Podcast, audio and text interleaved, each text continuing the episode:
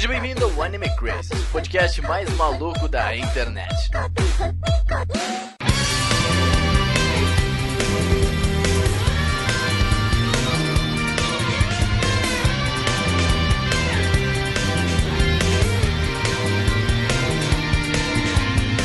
Olá, otakus! Sejam todos muito bem-vindos a mais um Anime Crazes. Eu sou o Renan e novamente estarei aqui para aprender com o nosso convidado. Eu adoro esses podcasts causa disso. É um podcast aula. Exatamente. Oi, gente, aqui é a Tati e o Yukito é um dos meus personagens favoritos em relação a essa quebra de estereótipo de masculinidade. Yukito, caraca. Ai, ai, ai, Yukito. Ele é um amorzinho. Ele é maravilhoso. Nossa, e eu comecei já a fazer um super argumento aqui na minha mente, pensando Nossa, como o Ploy era um explica. Exemplo de masculinidade, mas ele também foge do estereótipo. Aí eu fico, ok, ok, Maria Luísa, pare. Oi, gente, aqui é a Motia. E eu acho que o que mais importa em qualquer tipo de conversa é ouvir antes pra poder falar depois. Exatamente. Então, essa dica aí serve pra tudo na vida, inclusive pra esse podcast. Exatamente. Olá, gente, eu sou Yasmin e parafraseando o convidado de hoje, não há problemas em sentir coisas, hein? Olha só, Nossa. Nossa. Best frase. É, oi, gente, aqui é o Léo, e pra mim, falar de masculinidades é, antes de tudo, perceber que todo homem é machista e aí pensar da onde que a gente vai a partir daí. Caraca, nossa, É verdade. isso, hein? Já tá batendo pau. Ó, ótima frase. Fiquei arrepiada. E bom, gente, hoje a gente trouxe o Léo aqui pra explicar um pouquinho sobre como os protagonistas eles lidam com a sua própria masculinidade nos animes, trazendo exemplos aqui, explicando um pouquinho sobre a masculinidade realmente, logo depois dos recados. E bom, gente, nessa semana de recados a gente tem que agradecer todo mundo que apoia a gente e que façam que nossos projetos sejam incríveis e maravilhosos e que venham cada vez mais coisas novas que a gente tá preparando pra vocês aí. E bom, gente, vamos agradecer todo mundo que é o Alexandre Casemiro, a Amanda Natália, o Arashi, a Bruna Cristina, o Celso Luiz, a Dai Soares, o Di para Campos, a Emanuela Quirino, o Enzo Santos, o Gabriel Franco Borba, a Han o Jonathan Wolf, o Kazuo Matsumoto, o Luan Carlos Sauer, a Linka Pereira, o Misaki, o Nicolas Teodósio, o Pedro Sácar, a Rafaela Lima, o Roberto Leal, o Thiago Souza Sobrinho, o João Marcos, o Leonardo Zagato e o Tasley Martins. E quem apoia a gente lá no PicPay é o Thiago Marques, o Lucas Freitas, o Lucas Silva, o Tyron Brunelli, o Lestat, o Robert Tosca, o Paulo Jardim, o Leandro Araújo, o Tengu e o Lucas Pinto. Muito obrigado, pessoas. Muito obrigado mesmo por fazerem coisas incríveis acontecerem no Anime Crazes. Também tu pode assinar a gente no apoia.se barra Anime Crazes ou picpay.me barra Anime Crazes. Desculpa se a gente tá meio rápido hoje, a gente tá indo fazendo os recados pra daqui a pouco gravar, né? tá tudo incrível. Muito difícil. E bom, gente, tem que falar do Otaku Station que vai acontecer amanhã, amanhã, às 15 horas. É exatamente amanhã, hoje é quinta, amanhã. Nossa, olha só, Zero. E bom, gente, o evento vai ser lá no, uh, lá no T-Station, na Rua da Glória, uh, número 326, no bairro da Liberdade, aqui em São Paulo. Uh, a gente tá preparando uns- umas paradas bem legais pra vocês. A gente até colocou hoje mesmo, no- lá no evento do Facebook, uh, algumas das programações. Então vai ter karaokê, vai ter quiz que o Seru que tava fazendo algumas perguntas aí, né, Seru? Você tá, você está dificultando, é isso mesmo, a vida da galera? Claro. Reclamando ainda? Eu vi umas perguntas lá que eu falei assim, então, Ciro, acho que o pessoal não vai saber não, mas beleza.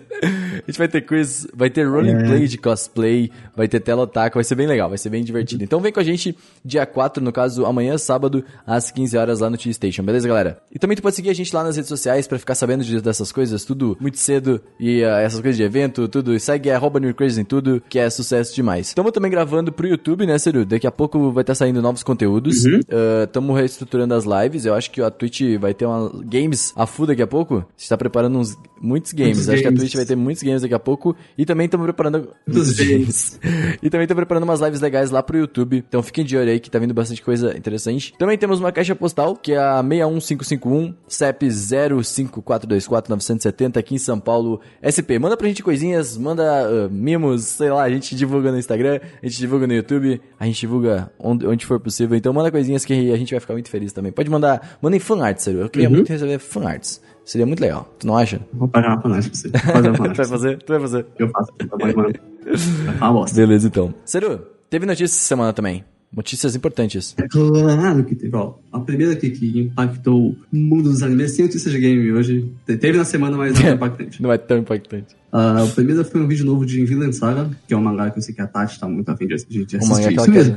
É o anime de um mangá, é, que a Tati gosta muito do mangá, ela quer ver o anime. é sobre vikings e tal, e é com o Wit Studio, o mesmo estúdio que fez Shingeki no Kyojin. Então, assim, Funciona. funciona. funciona, O anime chega em 7 de julho desse ano, com 24 episódios, e tá, tá, ó, tá bonitão. Ih, vai começar com 24 já, já foi programado duas seasons. Tá bonitão, cara, tá, tá da hora. Uhum. É isso aí.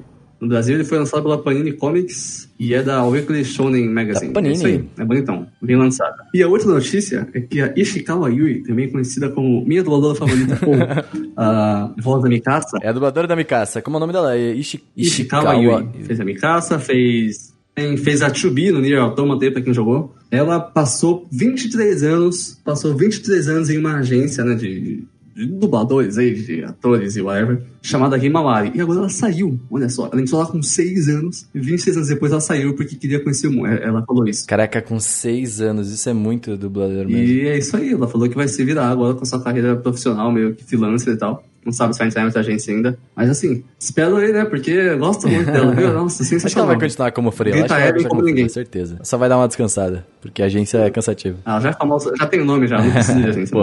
E bom, gente, foi isso as notícias. Hoje não tem, hoje não tem o, o porque a gente vai ler só um e-mail do Igor Danilo, porque a gente tá corredinho mesmo, mas a gente não queria deixar esse e-mail passar, porque foi muito legal. Então, vamos lá. O e-mail do Igor Danilo sobre o podcast de One Piece. Ele começou assim. Olá, eu sou o Igor, de 20 anos, no interior de São Paulo. Sobre One Piece, gosto muito, é meu mangá preferido e um anime que gosto muito. Apesar de dos defeitos que, né, toei. É, toei. Acontece.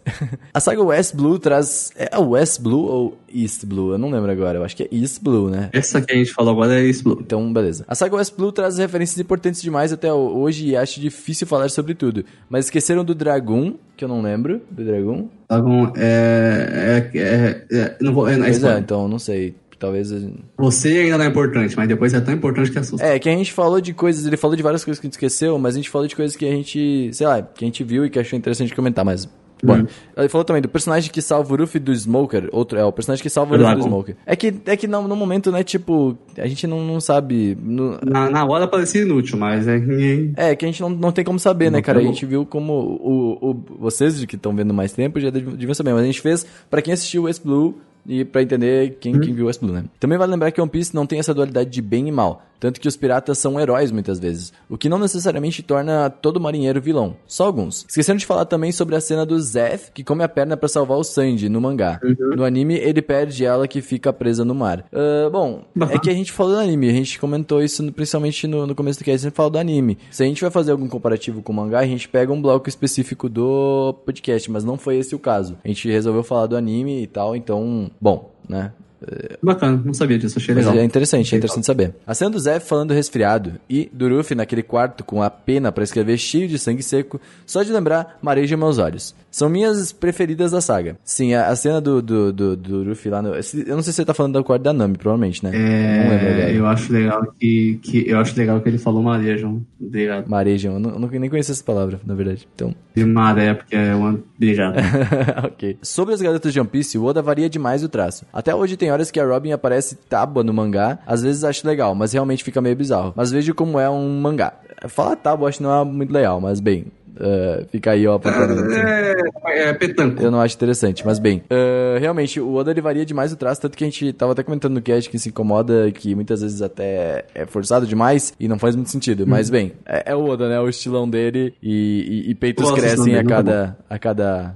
A cada arco. É isso, sobre o cast, gostei demais de falar de One Piece. Meu primeiro anime marcante foi Dragon Ball Z, então até hoje gosto muito de Shonen. One Piece é o anime que mais me marca até hoje. Sobre o cast, comecei a ouvir a partir dessa segunda temporada. É meu primeiro e-mail. Gostei muito de falarem sobre One Piece, já que meu primeiro podcast de todos que eu ouvi foi o One Piece Opex Cast. Hoje eu ouço uma porrada, mas ouvir um sobre One Piece foi nostálgico. Conheço o canal do Matheus também, gostei de terem trazido ele. O cara manja demais. Abraço a todos. Realmente, cara, a gente resolveu trazer o Matheus porque, tipo assim, a gente já conhece ele, então, tipo, ele a gente só, né, só chamou quem, quem que manja, né? A gente sempre tenta fazer isso, sempre trazer alguém que, que manja demais do que a gente, né? Porque a gente não consegue manjar de tudo, porque a gente já fala de tudo e tal, e o Matheus, ele, ele, ele já acompanha há muito tempo o One Piece, então é muito legal. Cara, fiquei muito feliz que tu mandou um e-mail também, ele falou que foi um dos primeiros que ele começou a acompanhar agora a segunda temporada, então, cara, fica aí com a gente, vai ter muita coisa legal ainda. A gente tá planejando, planejando outros podcasts One Piece já também, pra gente falar. Sim. Por enquanto ainda não, porque a gente acabou de falar de um, né, mas tipo... Dragon Ball vai ter também. Então, Dragon- é, Dragon vai ter Ball vai- Dragon Ball. nossa, tá e eu louco. estarei lá. É, não, vai ser, vai ser muito legal, eu então. estarei muito lá. Fica com a gente. Então, vamos ouvir agora esse podcast agora um pouco diferente, trazendo umas paradas um pouco mais sérias, mas faladas de uma maneira que a gente, vocês já conhecem a gente, né? Então, É. masculinidade nos animes. Let's go, bora.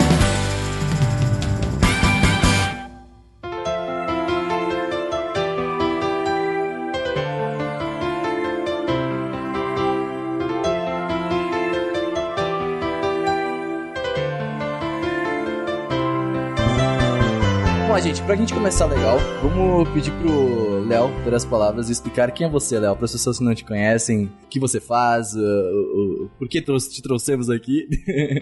Bom, atualmente eu tenho um canal no YouTube em que eu falo sobre masculinidades, eu falo sobre emoções e sobre vulnerabilidade como uma força e não uma fraqueza. Uhum. E eu uso cultura pop para poder tocar nesses temas no meu canal. E por que, que eu falo disso, né? Eu sempre fui uma criança que eu sempre fui muito sensível. Tipo, eu me conectava com as pessoas pela emoção. Uhum. E só que ao mesmo tempo eu me chamo Leonardo. Eu me chamo Leonardo porque o meu pai, o grande ídolo dele, era um personagem do Star Trek que se chamava Spock. É, nossa. Que é o Leonard Nimoy, né? O nome do ator. Uhum. Uhum. O ídolo dele era esse cara que é um cara super lógico. Ele defendia a supressão das emoções e, e através da lógica. E meu pai me criou muito assim. E eu sempre senti, então, uma pressão pra esconder minhas emoções e agir a partir da lógica, a partir do, do racional. E isso é o que muitos homens são ensinados, né? Uhum. Eu percebi depois de um tempo que eu não precisava ser assim.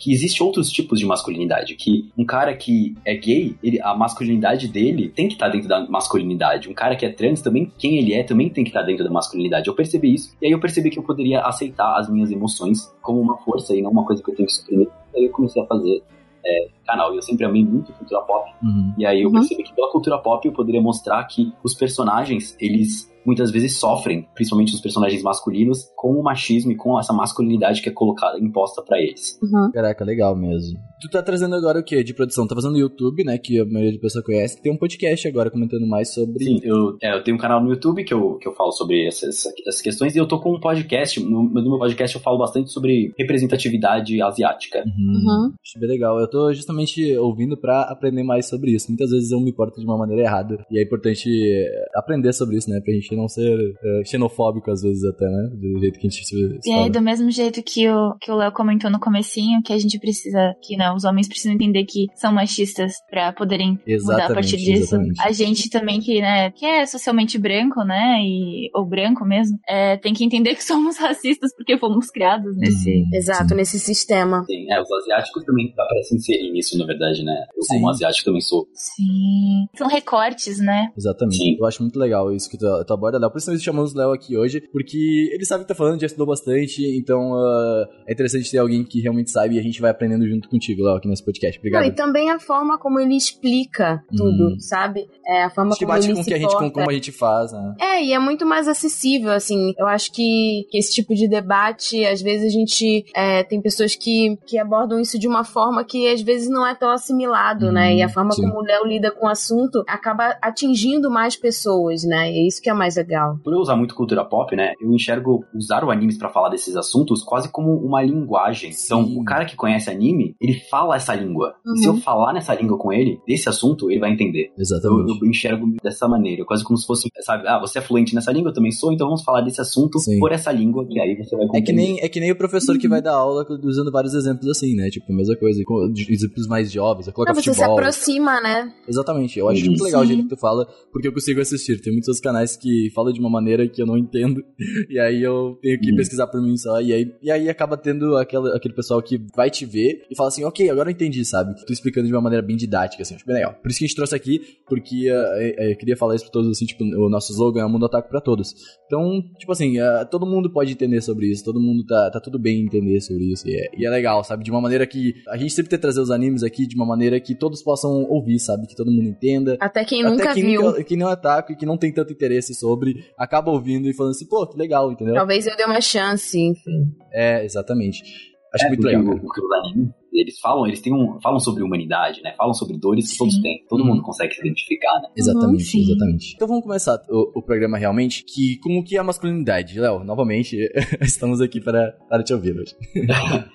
Sim, é. é, bom, masculinidade é, seria um, um conjunto de é, comportamentos e formas que um homem é ensinado a se colocar, a se portar Uhum. na- dentro da sociedade, né? Tipo aquele negócio quando, quando a gente tá na família e aí, tipo assim, você é o homem da casa, né? Tipo assim, você tem que defender todos. E aí, e aí tem o lance, que é, acho que mas, masculinidade seria isso. E aí tem a masculinidade que é ensinada pra gente como a única. Hum. Que aí cai nisso, nessa Sim, coisa Entendi. de que um homem tem que ter umas características específicas do que significa ser um homem. Que tá muito ligado a exatamente isso. O homem tem que ser o homem da casa, tem que ser É, é, Forte. autossuficiente, super, tem que ser forte, tem que é, não pode chorar, né? As emoções é uma coisa negativa, emoções é uma coisa que você tem que derrotar pra daí você Suprimir, Você né? tem que derrotar inimigos para ser forte, é isso? Você derrota no soco ali dentro É. e pra não sair. Exato, porque to- todas as emoções são, são consideradas ruins para um homem ter, com exceção dessa mesma, da- do soco, que é a violência. Hum. A violência é a única emoção que um homem é encorajado a ter, É verdade. porque dessa forma ele mostra que ele é mais homem, né? Ele protege a sua honra. Pois é. É, muito ligado à raiva, né? A questão do. né? Exato. Uhum. Então, masculinidades seria um conjunto de comportamentos que identificam um homem, né, certo, na nossa sociedade. E aí você teria a masculinidade que é colocada pra gente como a única. Eu acho que o nosso desafio atualmente é desconstruir essa masculinidade e aí reconstruir como uma, uma nova masculinidade. Sim. Uhum. É, no caso, a palavra masculinidade atualmente é vista de uma maneira errada, né? Tipo assim, é vista como essa masculinidade que a gente é treinado desde muito tempo e que já existe desde a era, as eras antigas em que o homem, eh, como tu disse, não tem emoção As nenhuma, pessoas né? falam que é masculinidade tóxica, né? Exatamente. Exatamente. Falam que a, a masculinidade que é ensinada pra gente é tóxica. Por quê, né? Tem esse termo tóxica. Porque ela é tóxica tanto pro, pro homem, mas principalmente pras mulheres, né? Porque Nossa. nem se fala. é, que isso, isso é uma, uma coisa que eu acho que eu sempre tento deixar claro, assim. Que sim, os homens sofrem com machismo, mas quando a gente fala de masculinidades, mas nunca falar que os homens sofrem mais que as mulheres. Porque isso é completamente uma É, mentira. pois é. luta contra o machismo é uma luta. As mulheres são as protagonistas dessa luta, mas a gente tem que fazer a nossa parte, assim, que é. Porque falar de masculinidade não é você falar, ah, orgulho hétero. Tipo, tem gente que acha que é isso. Vou, às vezes eu falar, vou falar de masculinidades, acho que eu tô com alguma coisa assim. Uhum. Não é isso. Falar de masculinidades é a merda que tem, que os, que os homens ficam fazendo. É o, o, o problema em ser homem. É aquele negócio, eu vi um podcast há pouco tempo, Léo, não sei se tu ouviu, é do Poucas, com a Juju, se não me engano. Ah. E aí ela comenta assim, né, tipo assim, a, a luta é da- das mulheres, mas ah, quando eu ouço, por exemplo, a Moa, a Tati ah, falando no Otaminas, eu tenho que ver, por exemplo, pô, eu estou no bar com meus amigos, estamos só entre homens, e aí um amigo meu, ele chega e assovia para uma garota na rua. Tipo assim, eu, eu vou ficar quieto e falar assim, ah, ok, é normal, sabe? Eu não posso chegar, então, isso que é fazer a nossa parte, eu chegar e falar, pô, cara, isso é sacanagem, tá ligado? Tipo, e explicar de uma maneira, ok, que nem a gente tava falando antes, né? Fala, pô, tá fazendo isso aí, tipo, como tu acha que a pessoa vai se sentir? Tu acha que é isso, sabe? Tipo, vai ser legal, entendeu? Então, ah, eu acho que é isso, eu não posso estar errado, mas eu acho que é, é isso que eu vejo como fazendo a minha parte, né? É, não, exatamente, porque o- os homens, eles são os últimos que estão entrando em algum, alguma luta social. Sim. né? Tipo, as mulheres já estão falando há muito tempo sobre ser mulher. Aí, se você fazer o recorte racial, é,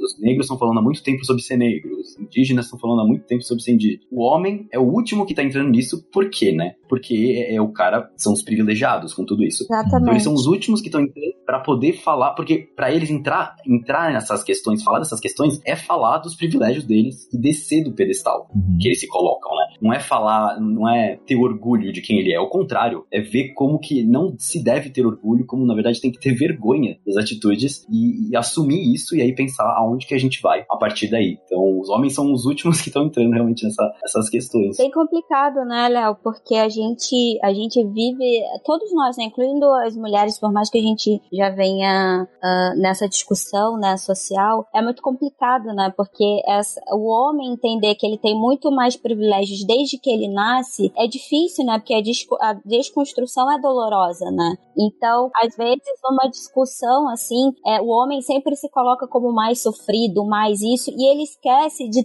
toda a pressão social que a mulher tem desde que nasce. E como isso é ruim não só pra gente que tá ouvindo, mas pra ele também, porque ele vai ter uma pressão idem, que às vezes ele, como você, que era um cara, sempre foi um cara muito mais emotivo, e aí recebia essa pressão de que não, você tem que ser racional, você não pode chorar, você não pode sentir, você não pode isso, você não pode aquilo. Então imagina psicologicamente, né, como ah, não só as pessoas que se relacionariam com você, se você não tivesse mudado, como a gente, né, que vai sofrer com esse homem que vai se tornar lá na frente. É, Eu acho que muitas vezes a gente precisa é, realmente, né, ter a empatia e se colocar no lugar do outro pra gente entender, porque de fato a gente nunca vai entender o que uma outra pessoa sofreu, né? Esse recorte que a gente tem de, de onde a gente tá, né, de quem a gente é, é, das nossas experiências, muitas vezes se torna a única visão de mundo que a gente tem. Então a gente se compara com os outros o tempo todo. Pra entender entender o que um homem é, sente com relação aos privilégios e a dificuldade é, de lidar com isso, eu fiz o exercício de fato, né, de é, tentar buscar em mim, ok, quais são os privilégios que eu tenho, socialmente falando, Uhum. enxergar as questões racistas que permeiam a minha vida e as minhas atitudes. Uhum. E aí eu penso, nossa, caramba, dói, né? Eu ver que eu tenho esse, esse pensamento, que eu tenho essa. que eu reproduzo isso de alguma forma. Então, quando eu vou falar hoje em dia, né, com um homem sobre, sobre o que eu como mulher sofro, até sobre o que o que reprimir, né, tipo, quando eu vejo atitudes racistas, Uhum. é justamente isso, né? De tentar colocar esse paralelo, de mostrar pra pessoa, olha, talvez se você tentar entender onde você tá nesse, nesse, em toda essa bagunça, né? Que é justamente entender o que a masculinidade tóxica faz de ruim pros homens, é, a Uhum. pessoa começa a entender o que, que faz de ruim pras mulheres e o que, que faz de ruim pra todas as pessoas, né? Se colocar nesse lugar, né? É interessante esse exercício porque, tipo, quando o Otamina saiu, eu lembro que a gente, eu e o Felipe, quando a gente fez, ele surgiu de um exercício desse, sabe? Que eu falei assim, pô, cara, é tipo, tem várias. Eu, eu nasci em uma família muito do interior do sul, uma família que mulheres eram machistas. Eu não sei se essa é a palavra certa, mas, tipo, mulheres poderiam. Isso mesmo, Renan. Sim, sim. É isso mesmo, tá certíssimo. É, Isso então, aí. tipo, que mulheres cediam aos homens. Eu até tava falando com a minha mãe até esses dias, que eu falei, ela tava no relacionamento e começou a acontecer algumas coisas. Eu falei, mãe, por que tu tá nessas, tá ligado? E ela falou, ah, mas não é assim, sabe? Tipo, algumas coisas assim. Falou que o homem é assim. Eu falei, não, porra. Não é assim, sabe? O cara, o cara tipo assim, não queria deixar com. Como minha mãe tava num, uh, uh, entrando em cargos mais altos na empresa e ganhando, uh, ganhando notoriedade, o, na hora dela começou a falar assim, pô, mas tu só fala de trabalho agora. Eu falei, porra, mas o cara a vida toda falando de trabalho e crescimento profissional, e quando a mulher consegue, parece que é um problema, sabe? Então eu gosto de comentar isso porque eu fiz esse exercício quando a Otamina saiu, e eu fiquei tipo assim, porra, mano, olha só, tipo, o Anime Crazy é um monte de homem, a gente era só homem quase falando, e a gente começou a ganhar algum espaço, e eu falei, pô, mas tipo assim, es- novos homens ganhando espaço, sabe? Já tem um monte de, de homem otaku falando a mesma coisa que a gente tava falando, entendeu? E aí eu acho que foi mais ou menos nessa que a Tati apareceu também, a Mo apareceu também, né? Que a gente começou a fazer o recrutamento pra acontecer esse projeto que, que a gente tem tanto orgulho. Não, é que é, é, sempre que a gente fala do Taminas, a gente gosta de lembrar que sim, é, tiveram homens que colaboraram pra gente estar nesse espaço, porque eles pensaram, né, tipo, nessa questão e a gente teve essa ajuda, mas todo o conteúdo que a gente produz é 100% Uhum, nosso, sim. só faltava oportunidade. Então, é, ter essa, essa colaboração das partes é muito importante. Uhum.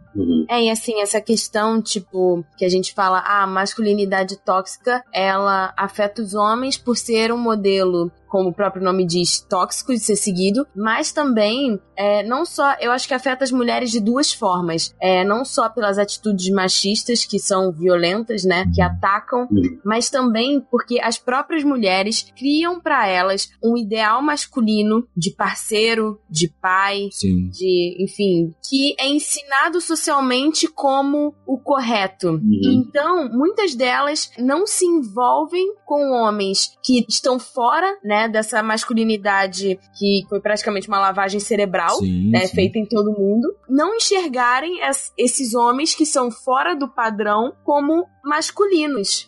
E válidos, né, de, de se amar por isso, né? Sim, sim. E eu acredito também pra o que elas, assim, posso estar falando besteira, mas o que, como elas mesmas se enxergam do que é uma mulher forte, assim, porque uma coisa que, que eu percebi bastante, que meus olhos foram abertos, Uhum. é que por muito, te muito tempo eu achava que o que fazia uma mulher forte é ela ter atributos ligados a ser um homem. Então, por exemplo, Uhum. uma mulher forte é, sei lá, a Mikasa do, do Attack on Titan. Uhum. Ela era forte, ela bate todo mundo, né? É, agora uma mais feminina, quem mais? Uma mulher mais feminina? Uma. É, A Sakura, Uma talvez? Sakura da vida. A Sakura, o Atoru de Fruits Basket. É, a mesmo. Sei lá, al- alguém mais passivo até que a Sakura. A Toru, eu A acho que a Toru Toru é, é um bom muito exemplo de passivona, Basket, é. sei lá. Quem é Turu? A Toru de Fruits Basket. É, é um anime Ai, não. cara, meu Deus, Léo, você tem que assistir Fruits Basket. Pelo amor de Deus, você Ah, tem que ver.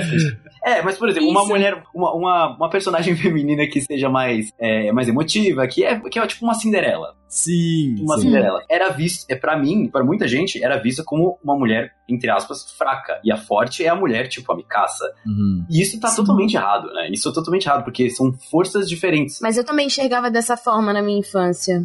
É, a gente, tipo, a gente acha que, ah, uma mulher forte é tipo uma mulher que age como um homem. Sim. Agora, um- uma mulher que age com feminilidade não era visto como uma mulher forte, né? A gente pode chamar, talvez, eh, Léo, eu pensei num exemplo aqui, a Hinata do Naruto. A Hinata do Naruto, exatamente. É, ela é Isso. bem feminina e ela sempre fica Assim, na ela dela. tem a força dela. Passiva, é, Ah, o Sag de Sailor Moon também. Uhum. sim.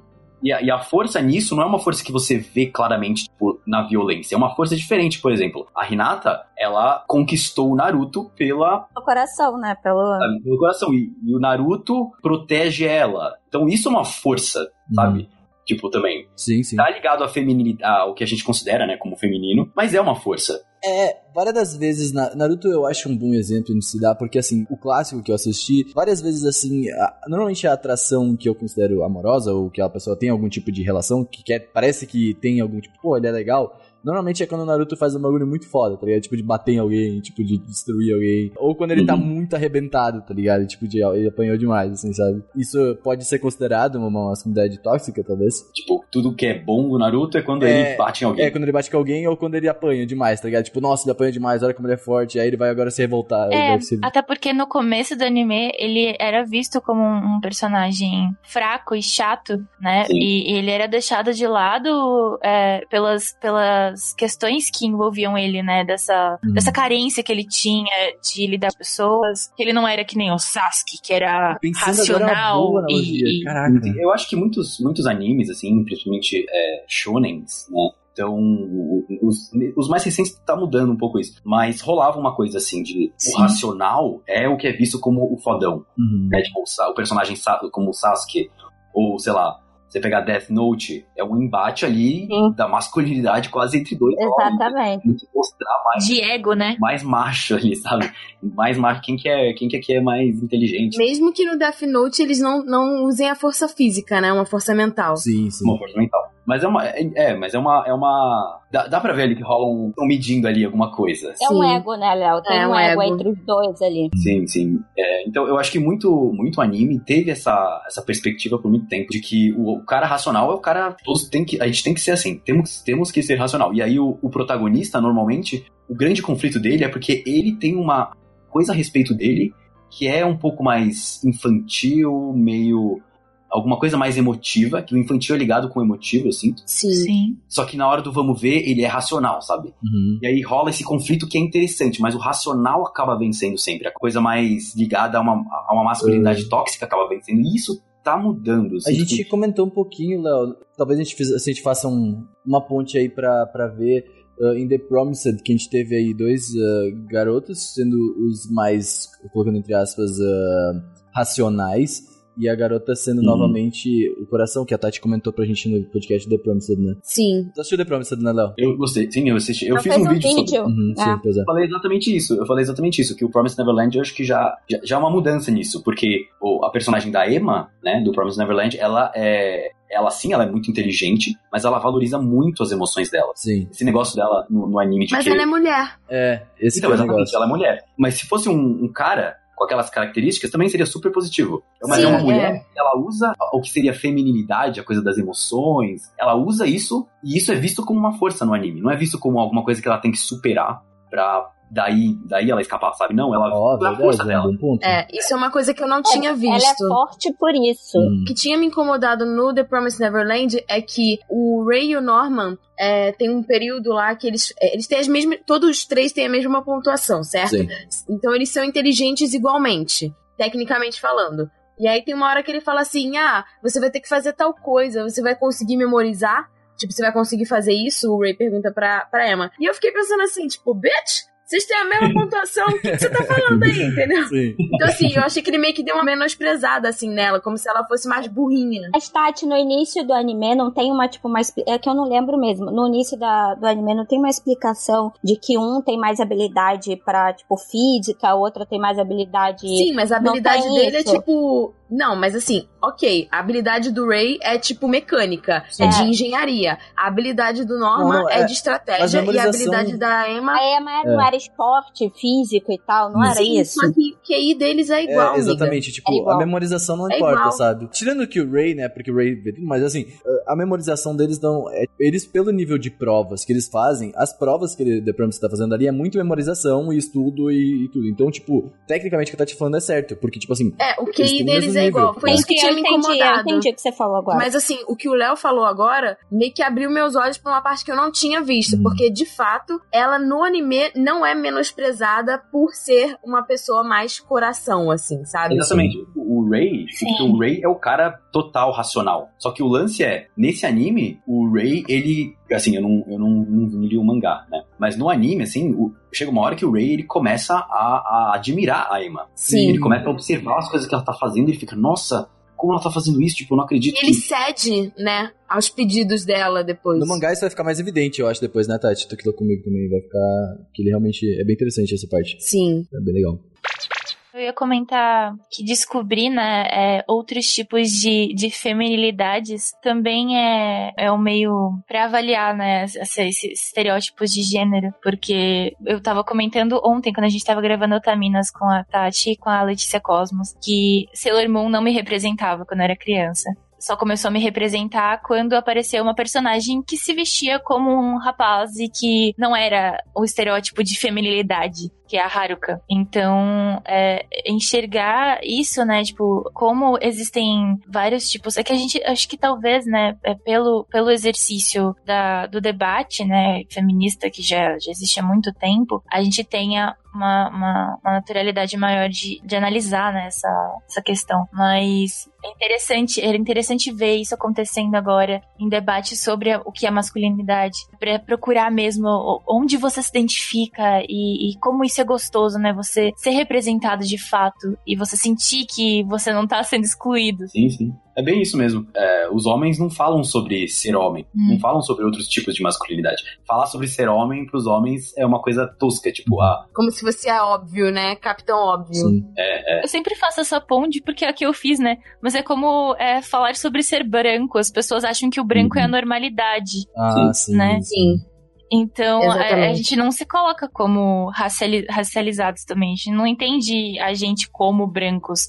A gente é normal, entre aspas. Já que tu trouxe isso, vamos, vamos trazer isso aqui já pro, pra conversa. Então, eu queria trazer uma, uma parada que é interessante, por exemplo. Eu, por exemplo, sou uma pessoa que sou muito ligada a sentimento. Eu acho que o Léo, a gente.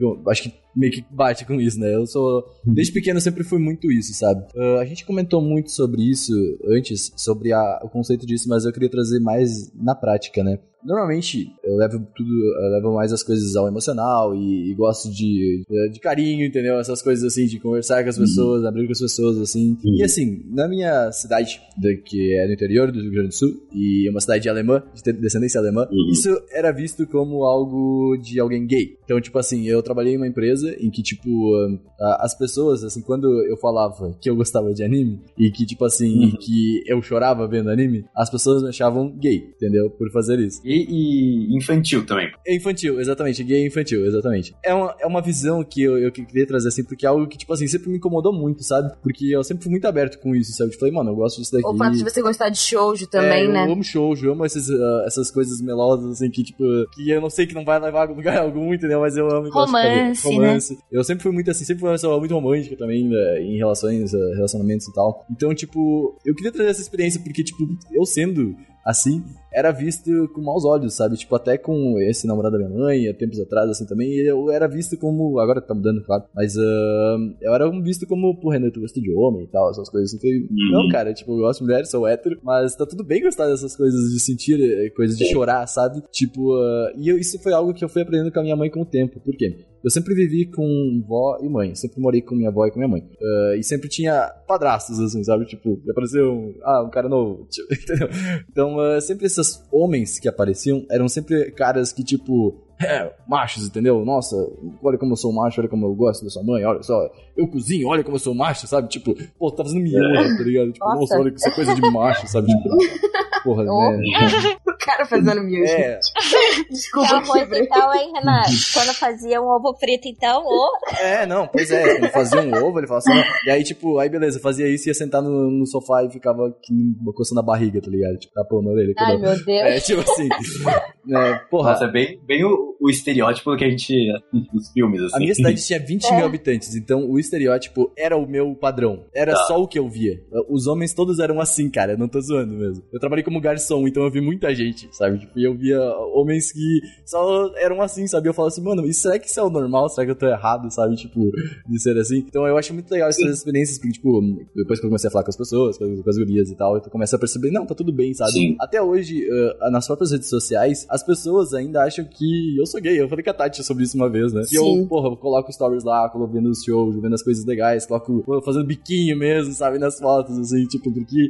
E, mano, e sabe, tá tudo bem fazer isso, sabe? Por isso que eu queria trazer essa parada, porque sempre me incomodou muito isso, sabe? Sempre fiquei muito, tipo, caraca. Isso tá a ver- tem a ver com um- uma tremenda misoginia, assim, é muito machista esse pensamento, porque o que ele tá. Quando te chamam de gay, o que estão falando, na verdade, é que assim, você tá chorando, então você tá tendo uma atitude que é ligado a ser mulher. Porque as mulheres Isso é uma coisa ruim. Mas você é um homem, então você deve ser gay. Então, gay é um xingamento, eu vou te xingar. É. Sabe? Tipo, é uma coisa muito misógina, é muito, tipo, tá construído em cima disso, de que o machismo tá em cima, é os homens que pisam, metaforicamente e literalmente, muitas vezes, nas mulheres. E, e chamar alguém de gay, chamar um cara de hétero, um cara hétero gay, de gay, querendo ofender ele, é homofóbico, mas é, mu é muito machista. Sim. Tá falando que ser mulher é uma coisa ruim. Sim. Então, um homem que tem atributos ligados a ser mulher, então tá você sendo é ruim. duas coisas ao mesmo tempo, né? Tu tá sendo homofóbico e machista ao mesmo tempo com uma só palavra, uma Sim. só frase, né? Tipo, é meio bizarro. É, e isso é muito louco, por quê? Porque, tipo, isso se notava nas minhas relações, sabe? Tipo, eu tinha menos relações, eh, namoros lá, justamente por isso, sabe? Por eu não ser esse estereótipo. Que foi o que eu falei antes, né? Também, provavelmente, as mulheres desse lugar foram criadas nessa estrutura de ver que a masculinidade institucionalizada ali é essa masculinidade padrão imposta e o fato de você não estar encaixado no que elas considerariam como um cara hétero ou um cara que é masculino e etc, faz com que elas te excluam como um possível Tati, parceiro. e sabe que que, que é interessante? É que isso é inconsciente. Por quê? Porque eu tenho um bom exemplo da minha mãe, sabe? A minha mãe sempre incentivou ainda pode chorar, não tem problema, assiste as coisas, seja, sabe, pode ser sentimental, não tem tá tudo bem. Mas quando ela ia escolher um, um namorado, ela escolheu o mais machão, sabe? Uhum. Então ah, é meio que. Ah, eu não sei Às como vezes nem explicar. percebe, né? Exato. Ela, É. ela sempre falou, não, as mulheres preferem um cara mais sensível e legal. Mas aí eu via a minha mãe indo escolher e falava assim, pô, mas vocês não preferem um mais sensível e tal? E tu tá com esse cara que tá coçando a barriga, sabe, no, no sofá, sabe? Tipo, eu Uhum. sempre achei muito engraçado. Eu, eu acho que assim, ah, eu acho que sim, é uma coisa que as mulheres né, enxergarem um homem mais sensível como um parceiro Uhum. é uma desconstrução, mas isso é um problema. As mulheres já estão há muito tempo falando sobre ser mulher, elas já fazem o que elas têm que fazer. Nós homens que não fazemos. Sim, isso eu acho que é sim. um problema dos homens, porque os homens não falam sobre isso Exato. e aí continua reproduzindo esse, esse pensamento. Uhum. É um problema dos homens. Os homens têm que parar, falar sobre isso, falar sobre outros tipos de masculinidade, falar sobre como é ok ser outros tipos, ter outros tipos e que outros tipos também são uma força. E aí as mulheres vão começar a enxergar de outra forma. Tipo, Sim. já, já tem demais no prato das mulheres. Eu acho que agora os homens que têm que assumir É, responsabilidade. cada um tem que fazer a sua parte, né? É. É, uma dúvida aqui, é, só aproveitando o gancho, é, vou contar, tipo, rapidinho, né? E a minha dúvida, eu não sei se isso se encaixa nessa pressão da masculinidade, né? Nessa coisa tóxica. É, eu tô com 30, né? Eu tenho 30 anos e tal, e desde que eu nasci, assim, minha mãe conta que eu, desde pequena, não aceitava colocar vestido, não gostava de saia, era bermuda ou calça. Desde bebê, ela falou que eu odiava babado, enfim. E aí eu fui crescendo e eu sempre fui do tipo bem masculina, sabe? É, bem masculina no sentido de eu gostava de luta, eu não gostava de boneca, eu gostava de carro, eu gostava de futebol, eu gostava de usar roupa de homem, usar cabelo curto. E daí, quando as pessoas me viam, só que eu sou baixinha, né? Eu tenho 1,57m. E aí, quando as pessoas me viam, os homens, eles não me viam como essa mulher é forte, entendeu? Esta menina é forte. Eles Uhum. sempre me viam como essa menina é Ela é lésbica. fofinha, né? Ah, não, pode É, ou então ela é fofinha porque eu era baixinha e toda. Não, não era troncudinha, mas eu era muito boa nos esportes, eu era muito boa aluna, então, tipo, ai, que menina fofinha. Hum. E achavam que eu tinha uma descendência japonesa, né? E aí, pronto, eu era muito fetichizada naquela. Mesmo criança, né? E aí eu não sei se isso é uma questão do machismo também. Mesmo eu sendo mais masculina, eu gostando de coisas, entre aspas, de homem, né? Que todo mundo me criticava porque eu tinha que ser mais feminina, enfim. Se vem dessa relação masculina tóxica, né? De você olhar pra mulher que gosta eh, de coisas que teoricamente são pra meninos e não aceitar. Tipo, não, você não é forte, não, você é, é fofinha, não, você é isso, você é aquilo. E quererem desconstruir isso de você. Tipo, não, eu não sou assim, eu gosto disso, entendeu? Eu não Uhum. sei se faz parte, por isso que eu tô perguntando. Ah, eu acho que tá tudo ligado, assim. Eu, eu acho que Hum. o lance é, você não nasceu com um pênis.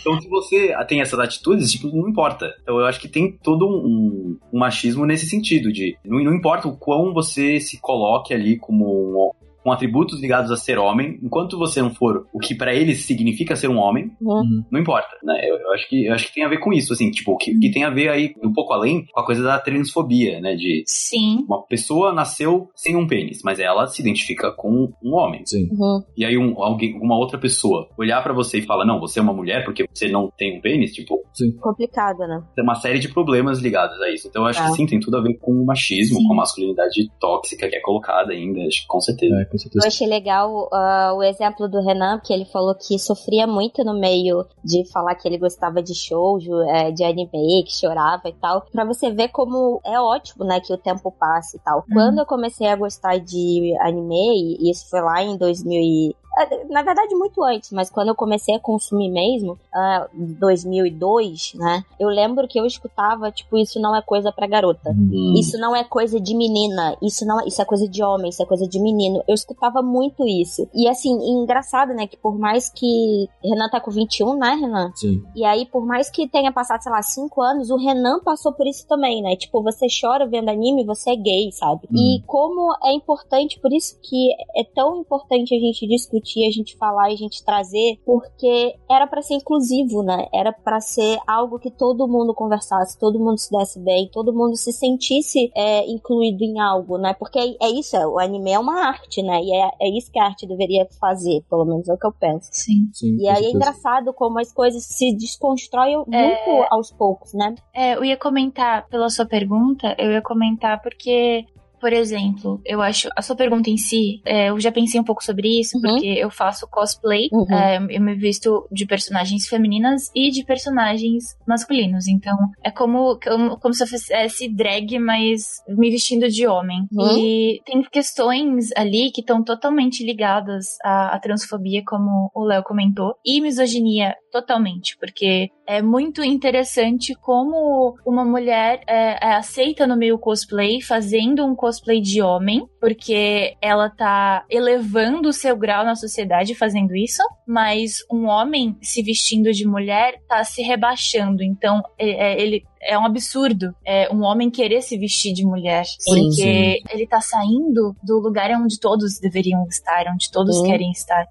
Caramba, rola isso no, no meio cosplay. Assim, Rola. Nossa, muito. Fala muito forte. é que como eu não conheço muito. É, pois é. É, a moça sempre comentou muito, e eu gosto muito que a Mo tá aqui nesse, nesse cast, porque, tipo assim, tu nunca teve essa distinção de gênero em casa, né? Tu nem sabia o que, que era isso, né? Então eu acho muito legal ter. Cara, é muito doido porque eu, na minha casa, né, só, só depois de adulta que eu fui perceber que tinha algumas coisas que poderiam ser atreladas realmente ao machismo, mas como a minha mãe, eu sempre fui muito privilegiada pela minha mãe, assim, ela é uma mulher incrível. Uhum. Ela sempre é, enfatizou pra mim, é, me ouviu, sempre me ouviu, sempre me respeitou e sempre enfatizou pra mim que eu deveria ser uma mulher forte, independente e que tudo que eu, que eu dizia, tudo que eu queria valia a pena. Então eu tinha uma autoestima que, assim, mesmo sendo excluída por ser mulher, eu não atrelava isso ao fato de eu ser mulher. Eu achava que, sei lá, era porque eu era mais nova Sim. ou porque a pessoa simplesmente não gostava de mim, mas não ao fato de eu ser mulher, mesmo depois de adulta percebendo isso. Uhum. Então, e na minha casa, assim, o meu irmão é muito mais sensível do que eu. Se for colocar em papéis de gênero, a gente é o oposto.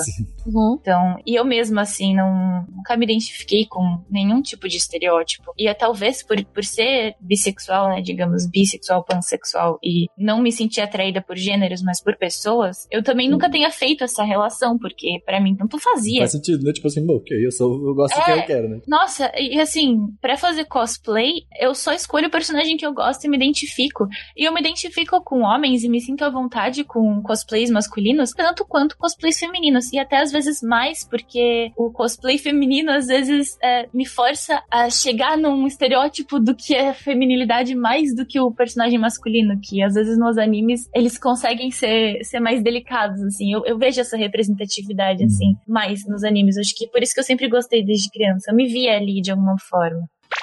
É louco como provavelmente tem muitas pessoas que ao crescer teriam essa percepção de começar a se identificar com personagens não pelo mas pelo personagem ou começa a, começar a sentir atração pelas pessoas, pela pessoa e não pelos papéis de gêneros. Uhum. Mas elas não são assim porque desde criança elas, ah, isso aqui é brinquedo de Sim. isso aqui é brinquedo de menino, É, a né? gente até Azul entrou e no rosa. papo aquele, no grupo aquela vez. O Kitsune fala direto nos vídeos também. Ele fala assim: ah, provavelmente eu não assisti isso aqui porque na época eu tinha visão de que isso aqui era pra menino, tá ligado? Eu, É. muitas vezes, eu comecei a ver Sakura agora, sabe, há pouco tempo. Porque, tipo assim, se eu visse Sakura em casa, seria algo tipo assim: meu Deus, Renan, o que tu tá fazendo? Gay, sabe? Tipo, cara, é um desenho, sabe? Eu acho que o Léo me entende um pouquinho, porque eu também vim de uma família de imigrante, né? Então, apesar da minha família ser majoritariamente de mulheres, mas é muito conservador, né? A minha mãe já fugiu um pouco desse parâmetro, e foi aí que eu tive muitos privilégios, mas eu fui, tipo, estopinha, assim, né? Porque eu vim com... Eu sou hétero e tal, mas eu vim com gostos de, teoricamente, errado. A Yasmin vai ser lésbica, meu Deus, tem que botar Yasmin no psicólogo, sabe? Essas coisas. E que não era aceito. Então,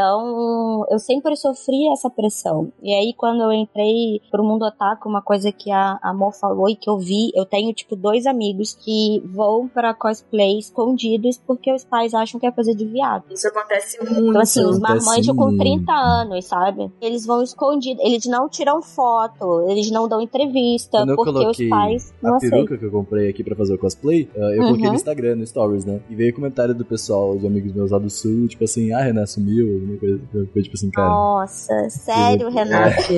E tipo assim, mano, cala a boca, tá ligado? tipo, Nossa. É interessante ver como o caso da Yasmin e do Renan é o mesmo, né? é, Tipo, vocês dois não foram permitidos ser quem vocês eram porque tinha um estereótipo que fazia, que obrigava vocês a serem algo que o- a genitália de vocês obrigava Ah. vocês a serem. É, algo. meio isso. Renan, já que você, você foi criado, né? Você foi, era muito enxergado como gay, uma coisa assim. Você já sentiu a necessidade de querer se mostrar mais homem? Cara, muito velho. Uh, não, na verdade eu tive duas, uh, duas coisas. Eu tive. Eu tive um momento em que eu falei, puta, será que eu sou mesmo? E aí eu fui ver assim, pô, será que eu me atraio por homens? E aí eu fui ver, porque É. tipo assim, mano, se tá todo mundo falando alguma coisa, deve ter, né? Que? É. E daí eu falei assim, é, Nossa. ok, acho que não é minha praia. Nossa, é muito louco, né? A, pessoa, a ponto da pessoa duvidar da própria, né, da própria opção sexual. É isso, nossa. É. Eu fiquei pensando assim, mano, tipo, será? Tipo, tá- tá- tava rolando tanto papo que eu fiquei tipo assim, mano. E aí eu fui ver e falei, É. mano, não, não interessa por homens. E aí, outra, aí outra vez foi tipo assim que eu falei, ok, eu não me interesso por homens. Eu falei, então, agora eu preciso ser um homem, sabe? Depois dessa aprovação. E então eu fiquei muito tempo. Você até conversou comigo sobre isso, né, amigo? É, sim, sim, sim, que eu falei assim. Você falou, tipo, você acha que eu poderia agir mais assim ou mais assado para as pessoas pararem de me ver desse É, jeito? que eu fiquei muito, tipo, pô, eu fiquei, é, foi ano passado isso, não foi, Tati? Foi. Que porque eu tava na empresa e eu ficava, tipo assim, mano, tipo assim, o pessoal tá achando que eu sou gay aqui, tá ligado? Então, tipo, eu preciso, sei lá, não posso deixar isso acontecer, sabe? Tipo, é claro, depois de um tempo isso passa, é, Porque, então, porque o que rola muito, assim, né, é, entre os homens, é, é tipo, os amigos ficam zoando um ao outro que ele é gay. Então os homens querem ficar se provando que eu sou homem. uhum. E o que acontece aí? Aí ele faz comportamentos hiper machistas, tipo, trata mulheres mal, É, exatamente, eu tive uma fase assim, cara, eu tive uma fase horrível, mostrar que assim. bebe mais do que os outros, sabe? Desde Uhum. coisas pique, coisas menores também, como, sei lá, eu levanto mais peso que você, até fazer coisas escrotas e machistas mesmo, só pra mostrar que é homem. Tipo, às vezes o cara é um cara super sensível, que, sabe, se tivesse dado a oportunidade, ele seria um cara super legal, sensível, mas aí, por ele, ele sofrer essa pressão, começa a querer pagar de macho, aí faz coisa escrota, e aí faz pressão pra outros homens serem, serem a mesma coisa. Tipo, às vezes Sim. os caras que te chamavam de gay, com certeza, eu acho, provavelmente chamaram eles também, e eles ficam falando isso pra se reafirmar. Reproduzem, Cara, sim. isso, cara, que tu comentou. Eu lembrei de um, de um caso, realmente. Então, meus amigos eram completamente machistas e tudo, assim, sabe? Homenzão que tem que ter carro e, e ouvir funk na, na praça, tá ligado? Ah, não que funk seja problema, música na praça alta. é. Pré-requisito, né, pra ser homem, ter carro Ter e ouvir carro. funk na praça. Exato. É pagode. O papo era sempre esse aqui, tipo, chega não com um carro na frente da balada pra te ver qual que vai ser. Você vai chegar com todas as minas. Eu falei, mano, porra, por que precisa de um carro, tá ligado? Tanto que quando eu fiz 18 anos, eu meio que fui obrigado a fazer minha carteira de motorista, tá ligado? Hoje virou meu documento, eu achei top, inclusive, porque eu perdi a minha outra carteira, não quero fazer isso aí. Mas, né, não vale o dinheiro não. Mas eu fiz a carteira só por causa disso, porque, tipo, eu fiquei tipo assim, mano, agora com 18 anos, eu tenho que ter um carro, tá ligado? E ah, foi a minha fase que eu acho, assim, a, a do Renan mais escrota, assim, sabe? Tipo, de. ah, ter que se aceitar e ser alguma coisa que eu não quero. Até parei de ver anime na época um tempo. Isso foi antes de criar o Anime Crazy, inclusive, então. Eu comecei, eu fiz isso, eu comecei a sair com esse pessoal. Quando uma, a gente tava na praça, sentado ouvindo essa porra, fumando narguilé, eh, passava uma mulher, alguma coisa, e se eu não olhasse a bunda dela, e os, os caras me obrigavam a olhar a bunda da garota. tava- Não, é sério, eu não tô zoando, isso é muito absurdo, cara. Tipo, eu, eu olhava e o cara falou, olha lá, olha lá. Mas, mano, sabe, foi quando eu falei que dei, eu, eu contei até com a Tati isso um tempo, que foi quando eu dei o basta disso, eu falei, mano, e aí eu me isolei no meu quarto por um tempo, assim, que eu fiquei, tipo, eu não aguento, sabe? Minha cabeça chegou um dia que o pessoal começou a me chamar que pra rolê, rolê, rolê, eu falei assim, mano, eu não quero sair com vocês, Hum. tá ligado? Tipo, se é pra isso, eu prefiro ficar no meu quarto sozinho, sabe? Tipo, e eu fiquei um tempo bem, bem nessa. Léo, assim. você sofreu esse tipo de coisa como o Renan também, da pressão dos seus pais, família, amigos? Sim, é, é que assim, eu, eu, eu sofri bastante. Eu tive épocas que nem o Renan. Eu sempre li muito quadrinho, né? Não mangá. Mangá eu lia, bastante, eu lia bastante, mas eu lia mais quadrinho de super-herói, assim. Eu tive uma época lá pela faculdade que eu queria, não, peraí, eu- isso aqui não. Isso é coisa de criança, é, eu sou um É, quando eu entrei na homem. faculdade foi assim Então também. aí eu parei de ler quadrinho. Eu lembro que eu doei um monte. Nossa, como eu me arrependo disso. eu doei um monte. Nudo. É, aí eu chegava na faculdade e essa, nessa época eu, eu lembro que, tipo, é, eu sofria, os meus amigos ficavam tirando sarro exatamente o que você falou, Renan. de, tipo, teve um amigo meu, eu fiz um vídeo sobre isso, inclusive, que um amigo meu chegou e perguntava, perguntava pra mim, ah, o que, você achou daquela mina lá? Aí eu falei, ah, sei lá, o cabelo dela é bonito. E aí tirava sarro de mim, porque eu falei do cabelo dela. Tipo, Cara, eu tive isso porque eu achei uma mina, um sorriso de uma mina bonita, cara. Falei, porra, mano, É, muito então, bonita, mano. Quando uma coisa mais, sabe, emo, sei lá, uma coisa um pouco mais, sei lá, genu, não genuína, mas emotiva, mas que não é tão escrota, Aham. a galera... Mais galera- sensível, Que né? não é o gostosa, mano, sabe? Tipo, porra, mina pica, velho. Tipo, aquele negócio. É, e o lance é que, assim, eu percebi que eu não sou desse jeito e eu falei, não, peraí, então deixa eu lá, criar um canal e falar sobre isso. Você também percebeu isso. Mas É. eu imagino que tenha homens que ficam nessa o resto da vida. E às vezes chega com 50 anos, vem uns jovens tipo a gente, assim, começa a falar dessas coisas. Pra ele até faz sentido. Mas imagina, ele passou a vida inteira querendo se mostrar homem. O que, que esses moleques aí têm o direito a De me contrariar, né? Tudo que eu vivi. eu passei tanto tempo sofrendo pra, pra isso, então não, então eu vou. É, viva aí o orgulho hétero, sabe? É. e é. E, e nós estamos num momento muito disso, de. Eu discuti muito no Natal com minha família por causa disso, sabe? De umas coisas que eu via, eu, eu, eu claramente via É um pessoa. conservadorismo É. que entrou em. entrou como imposição de, de padrão social, né? Exato. Mas foi, foi muito louco porque eu via na cara do, do, do sogro da minha mãe, que eu acho que é isso, que eu via que ele, tipo assim, ele queria concordar e não conseguia, sabe? Porque eu falava um negócio, ele, ele dava uma baboseada e trazia, não, mas esse argumento não, mas pô, e aí e ele olhava pro lado, sabe? Nossa. Eu sentia o Uhum. argumento e falava assim, cara, eu não vou conseguir conversar com a pessoa, sabe? Porque eu sei que ela não quer me ouvir. E muitas vezes é assim, sabe? Tipo, eu Mas, tenho cara, argumentos, mas não. O, até assim, eu vejo. é, meu irmão é extremamente sensível. E meu pai, ele foi muito ausente, assim, na nossa infância, assim. Parece que ele tinha que realmente suprimir todos os, os sentimentos dele. Então ele não conseguia, tipo, me dar um abraço. Ele não conseguia ser emocional, tipo, chorar na frente de ninguém. Meu então pai é ele mesma preferia coisa. não falar nada. Não preferia falar nada. A realmente expressar amor, sabe? E só depois de, tipo, de muitos anos dele perceber que ele tava perdendo é, o contato com a família, que, e, e da minha mãe insistir muito né? Porque ela deu um jeito de enfiar na cabeça dele que ele tinha que fazer alguma coisa. é, ele, ele realmente, tipo, aconteceu do meu pai me abraçar e falar, filha, senti sua falta, né? Hum. Vamos, vamos começar agora é, a ter uma, uma boa relação. E hoje a gente é melhor amigo, sabe? Linda. Então as pessoas é, perdem o contato umas com as outras, Sim. aprisionadas nesses estereótipos, né? E é por isso que, sofre, que sofrem É, tanto. meu pai, por exemplo, não, não teve esse desfecho até hoje. Ele é assim. Eu nem falo muito Você então falou, vale pra tudo, né? Não só a nossa relação com nossos pais, mas amigos, ah, colegas, vizinhos, né? Às vezes a gente se prende num estereótipo que não é legal, né? E, e é o que o Renan falou, é importante que as pessoas sentem e conversem e se ouçam, né? Porque é aí que a gente expõe o que a gente sente. Por mais que às vezes a gente Sim. né, ali no primeiro momento talvez não vão se entender, mas tem o tempo, né? Se permita a se conhecer, a ouvir o outro, a sentir o outro, porque da mesma forma que eu Sim. tenho muita coisa que eu passei, o outro também tem, e às vezes a gente troca aquilo, troca aquela experiência e fala, pô, mano, a gente tava preso num num negócio que não existe, sabe? Sim, isso é a força através da vulnerabilidade. Que eu falo bastante no meu canal, Sim. porque é isso, você se conecta com uma pessoa, não é através do soco, é através de você se abrir, você falar de sentimentos. E essa conexão é uma tremenda força. Só que a gente só vê nos filmes, a gente vê só nos anime, muito anime, a força através do- da força física, do soco. Eu te dou um soco, eu sou forte. Mas e a Uhum. força dos laços? Isso a gente vê One também. Piece, último podcast, eu sei. Força dos laços. Não, assim, a gente vê isso em muitos momentos, só que nunca é, é assim, é super mostrado como a força que derrotou os inimigos, sabe? Tipo, não é evidenciada essa força, eu sinto.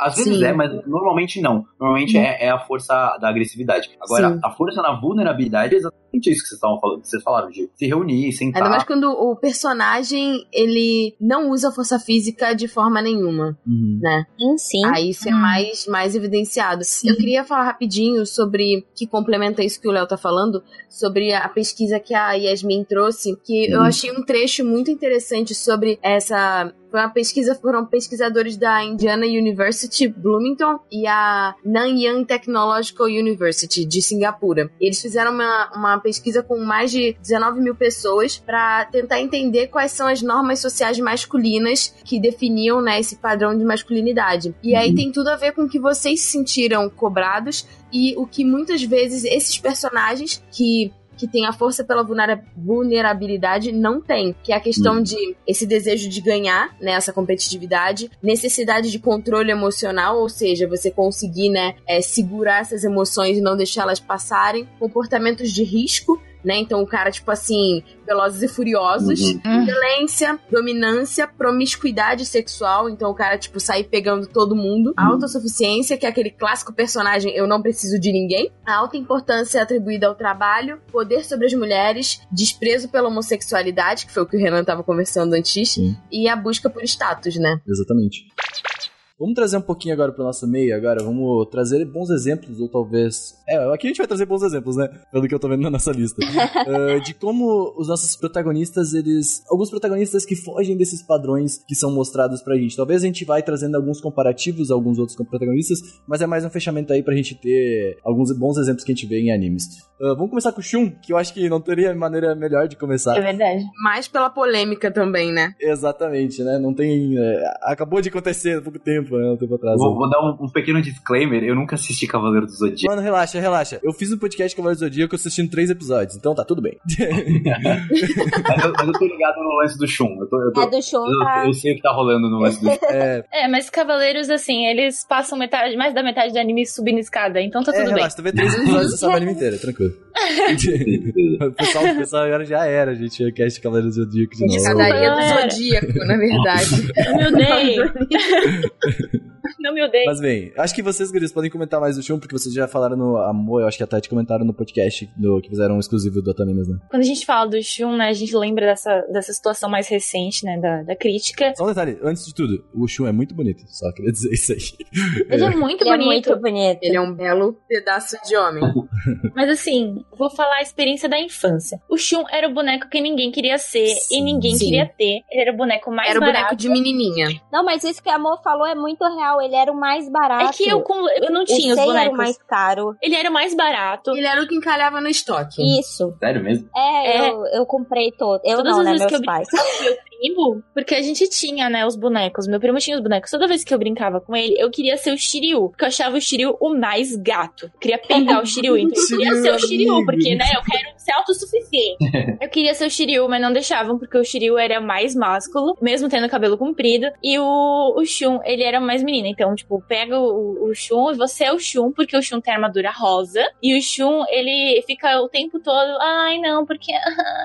e Hum. tal. Então, o pessoal não gostava do Shun. Aí teve essa polêmica recentemente de que transformariam o Shun numa personagem feminina no remake, né, de Cavaleiros, que hoje em dia, se eles quiseram trazer uma representatividade feminina no, no- no negócio, Tinha mulher de sobra, vamos combinar. cara, tinha outras mulheres no negócio, mas tinha outros personagens que faria muito mais sentido transformar em uma mulher do que o Shun, porque ele já era visto como uma mulher e como fraco justamente por isso. é, pega o Ikki. O mais másculo de Pega o todos. Ikki, que é o, é, é o mais macho, é o mais. é, ele é o Ah. total oposto do Shun, e eles são irmãos, né? Então teve essa polêmica. E ele é um personagem que é, todas as pessoas que gostavam do Shun naquela época era porque justamente se identificavam com ele de algum jeito. E as pessoas realmente vieram trazer esse debate pra mostrar que, tipo, tem outros tipos de masculinidade. Que o Shun, ele era um personagem útil, ele era um personagem importante pra equipe. Na verdade, a sensibilidade dele é justificada pela questão dele ser a alma mais pura. E na verdade, sempre tem, tipo, uma pessoa no universo de Cavaleiros que é meio que um avatar, que seria, tipo, essa alma mais pura que pode ou não ser corrompida. Sim. Sim. Não sei se vocês lembram, né? Mas Lindo! É lindo. o, quando o Cavaleiro do Zodíaco estreou na manchete, eu assistia, né? Tipo, Eu, eu era criancinha, Uhum. né? É, a Tati era um pouquinho mais nova, eu já era um pouquinho maior. E aí, quando a gente brincava, e era febre, né? A gente brincava na rua, a gente queria o boneco e tudo mais. Quando a gente se juntava, eu sempre andei com, com meninos por causa desse meu jeitão, né? E aí ninguém queria ser o Shun. E naquela época, tipo, gente, a gente tinha entre 6 a 10 anos, né? Era o mais velho tinha 10. Ninguém queria ser o Shun porque todo mundo falava ele é gay. Nossa. Nossa. E ele não É. era gay. E olha, gente, criança de 6 a 10 anos. Ó, não vou ser o Shun porque ele é gay. Que ano que era isso, mais ou menos? Era 90, minha irmã já Ele era reproduz o que aprendeu dos 97, adultos, né? É, 97, exatamente. eu acho. 97, quando eu nasci. 97, acho que é 97. Porque é 97 que minha irmã era bem pequenininha ainda. E aí a gente brinca. Eu sempre que, apesar de eu discordar da Mo, eu não acho que o Ikki era o mais másculo. Eu acho que ele era tinha outros problemas ali que o faziam daquele jeito. E eu queria ser o Ikki porque eu me identificava com aquilo. E aí no meio, o- os meninos, né? Eu era a única menina do grupo. Os meninos falavam: não, você tem que ser o Shun porque o Shun é mulher e gay. Hum, nossa, que loucura, né? E eu olhava, assim, engraçado que eu olhava, naquela época, eu criança, gente, eu tinha sete anos naquela época, seis anos naquela época. Eu olhava o. o seis, não, sete. Eu olhava o Shun e eu achava o Shun um homem. Uhum. Uhum. Eu achava o Shun um homem, um lindo, apesar de eu querer ser o Ikki, mas eu achava o Shun maravilhoso.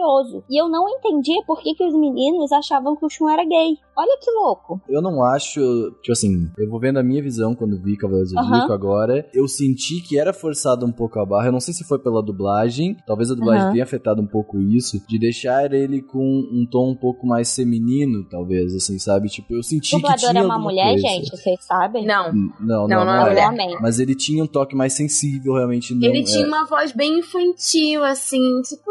É, mais delicado. Ele era bem mais Mas em exato, era japonês mais era uma mulher que fazia? É, mas em japonês todo mundo é mulher que É, dubla, né? não- Todos É, shonen tá. da Não, é que assim, existe uma diferença. Porque no Japão, a visão do que de homossexualidade e do que é atraente pra uma mulher Uhum. é diferente do que é aqui. Sim. Então, É só ver os K-pop, né? Mesmo na Ásia, É, assim, né? isso, é. Sim.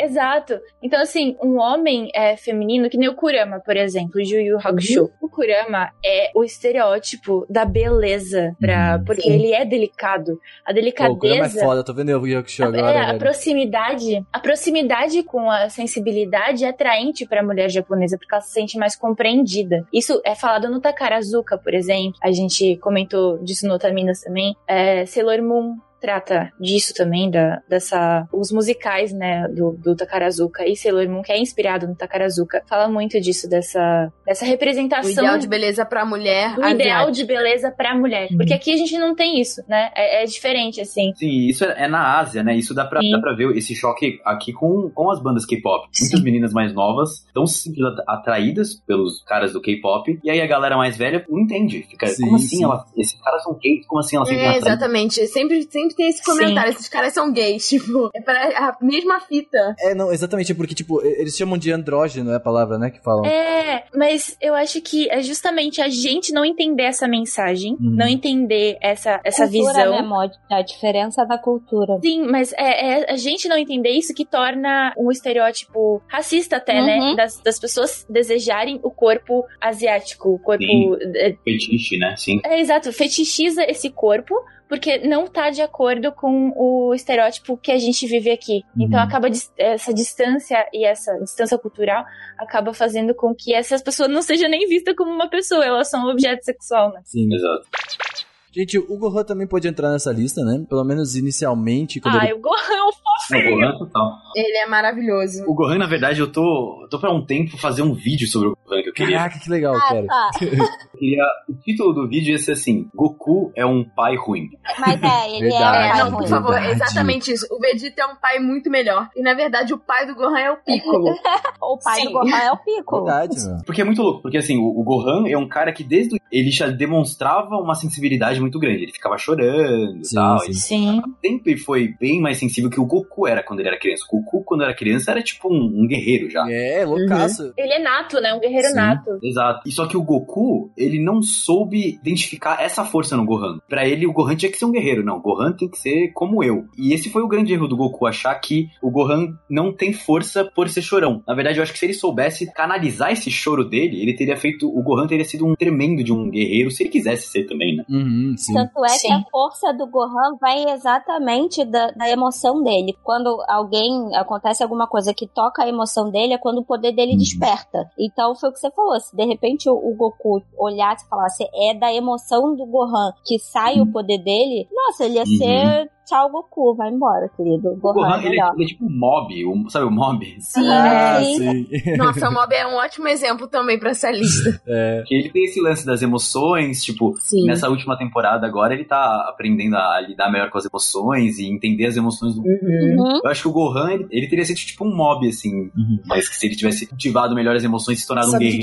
que é muito louco? Porque sempre tem um comentário da gente que gosta de Dragon Ball que é tipo assim: ah, Caraca, o Gohan seria muito guerreiro, mas ele virou um fraco, tá ligado? E aí, hoje, com o pensamento atual, eu já, já fiz esse comentário, tá? Queria dizer que eu também. Mas hoje, vendo com essa visão de estudo que a gente vê e que a gente entende que, tipo assim, não era pra ser isso, sabe? Que ele ser um estudioso e não quer dizer que ele é fraco, né? Tipo, ele ser uma- um, um pai de família, né? Nossa, mas ele é muito atencioso, né? É. Ele é muito atencioso e a força tá Ele é, ele é justamente na delicado, emoção. ele é gentil, né? O Gohan é um bom É, no, personagem, no. Super agora, no Dragon Ball Super, ele não quer ser guerreiro, quer ficar com a família, Sim. quer... Sim. Ele é tudo que o Goku deveria Ele vai ser um pai muito melhor do que o pai dele.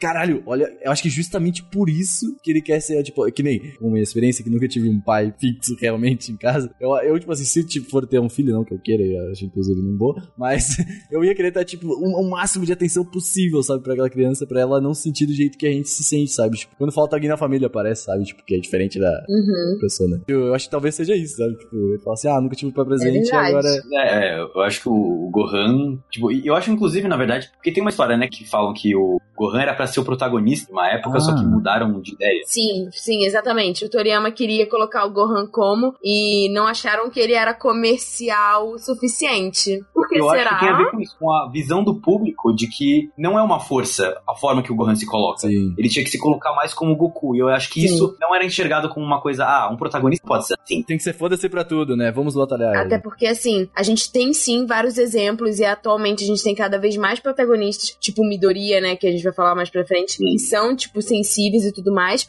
mas em questão cultural, é, dois japoneses chorar na frente de alguém Uhum. Esquece. é a maior humilhação da sua vida. Eu tava, fui pra colônia eh, esse final de semana, e aí eu conversando com, o Jichan, assim, já tem 80 anos, ele é japonês mesmo, e aí ele conversando comigo, falando que no Japão, ele tinha acabado de voltar, né, do Japão, ele falando que lá as pessoas não falam eu te amo, Uhum. porque é fraqueza. Mesmo que seja da sua família, você não diz eu te amo. Você fala no máximo eu gosto de você. E Uhum. aí, eu- quando ele falou isso, pra mim eu fiquei, mas tipo, é seu filho. Aí ele, mas a gente não pode demonstrar sentimentos, porque senão vai ser uma pessoa muito vulnerável. E a Tati falou isso, né, de chorar, e eu fiquei, caramba, gente. A gente tem um podcast que tem experiências assim da Moda, da Vicky lá também, de experiências delas do Japão lá. Já preparando um também, mais um sobre isso, com histórias realmente de pessoas. E a gente vê que as pessoas lá são mais frias mesmo. É que isso de é relativo, né? Hum. A gente é uma questão de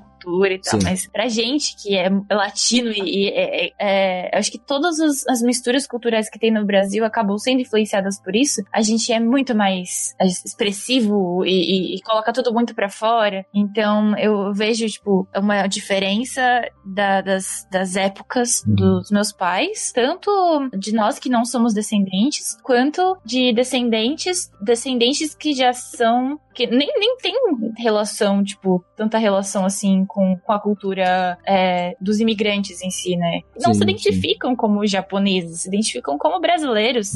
E não, não tem essa, essa barreira, né? Uhum. Não tem mais. Então isso tá é, aqui no Brasil, né? é visto de um jeito. E pra analisar essa frieza, o que seria essa frieza é, no Japão, também tem que fazer o recorte de lá, né? Sim, sim. Sim, com certeza, com certeza.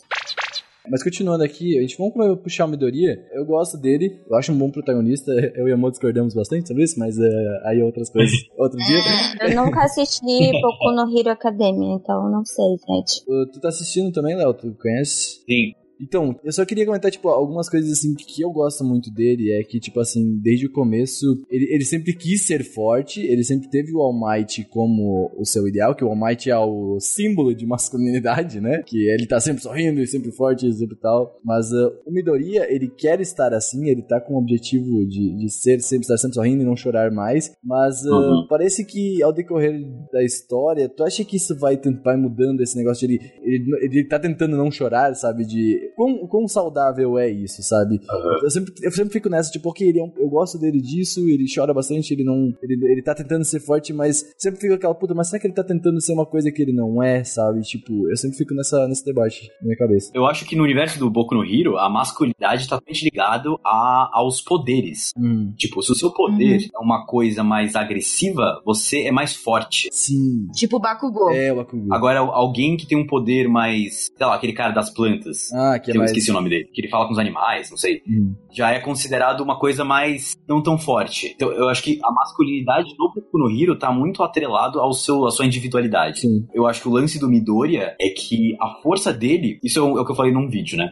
O que é realmente super poderoso nele não é, não é só os poderes que o All Might deu pra ele, mas ele já é que ele já foi sem poder. Hum, Por ele ter sim. sido sem poder, ele tem mais empatia pelos caras que ele tá salvando. Então, tipo, o Bakugo, ele é tão forte que ele pouco se importa, na verdade, com os caras mais fracos. Ele é, é claro que tá, o personagem tá mudando e tal, mas no início ele, ele se acha melhor que todo mundo, então ele não, não tinha empatia pelo, pelo próprio, a própria vítima que, que ele tem que salvar. Hum. Agora, o Midoriya, ele por já ter sido mais fraco, ele consegue entender melhor. Então, eu sinto que a força do Midoriya tá, ele tem muita força nesse, nesse ponto Sim. de emoções. E eu sinto muito essa dualidade entre, tipo, o Bakugou e o Midoriya. Porque a questão da relação, da relação entre os dois, o Bakugou, eu acho que ele, ele se incomoda demais com essa sensibilidade do Midoriya, que ele considera fraqueza e que ele reprime dentro de si o tempo todo durante o desenho. Hum. E aí tem a ver com a coisa dos privilégios também. Porque o Bakugo, ele é super privilegiado. Nossa, sim. Sim. Ele já nasceu com os poderes, ele já nasceu num. Ele tem tudo pra ir pra melhor escola. E ele sofreu, de certa forma, a pressão pra ma- se manter nesse lugar. Então ele sempre. Às vezes ele não é um cara que faria bullying, por exemplo, mas ele faz bullying com o Midoriya no início da série. Bastante, inclusive. Mas porque ele se sentiu nessa necessidade de se continuar nesse lugar de, de privilégio. E de se autoafirmar, né? De se autoafirmar, exatamente. E aí, quando ele vê o Midoriya, que é um cara que não é assim, na verdade, nem tem poderes, super emotivo, ele parece se importar com os outros, né? Que é exatamente o que um super-herói deveria ter. Uhum. Ele realmente se importa com os outros e tal. E esse cara é o escolhido do All Might, esse cara que, tipo, tá se tornando. E outra, ele começa a ter muitas amizades quando entra no UA, né? Tipo, ele começa. As pessoas começam a Sim. gostar bastante dele, A, sabe? admirar e- a habilidades dele. E aí o Bakugo fica, mas como assim? A minha vida inteira eu, eu tentei me autoafirmar pra,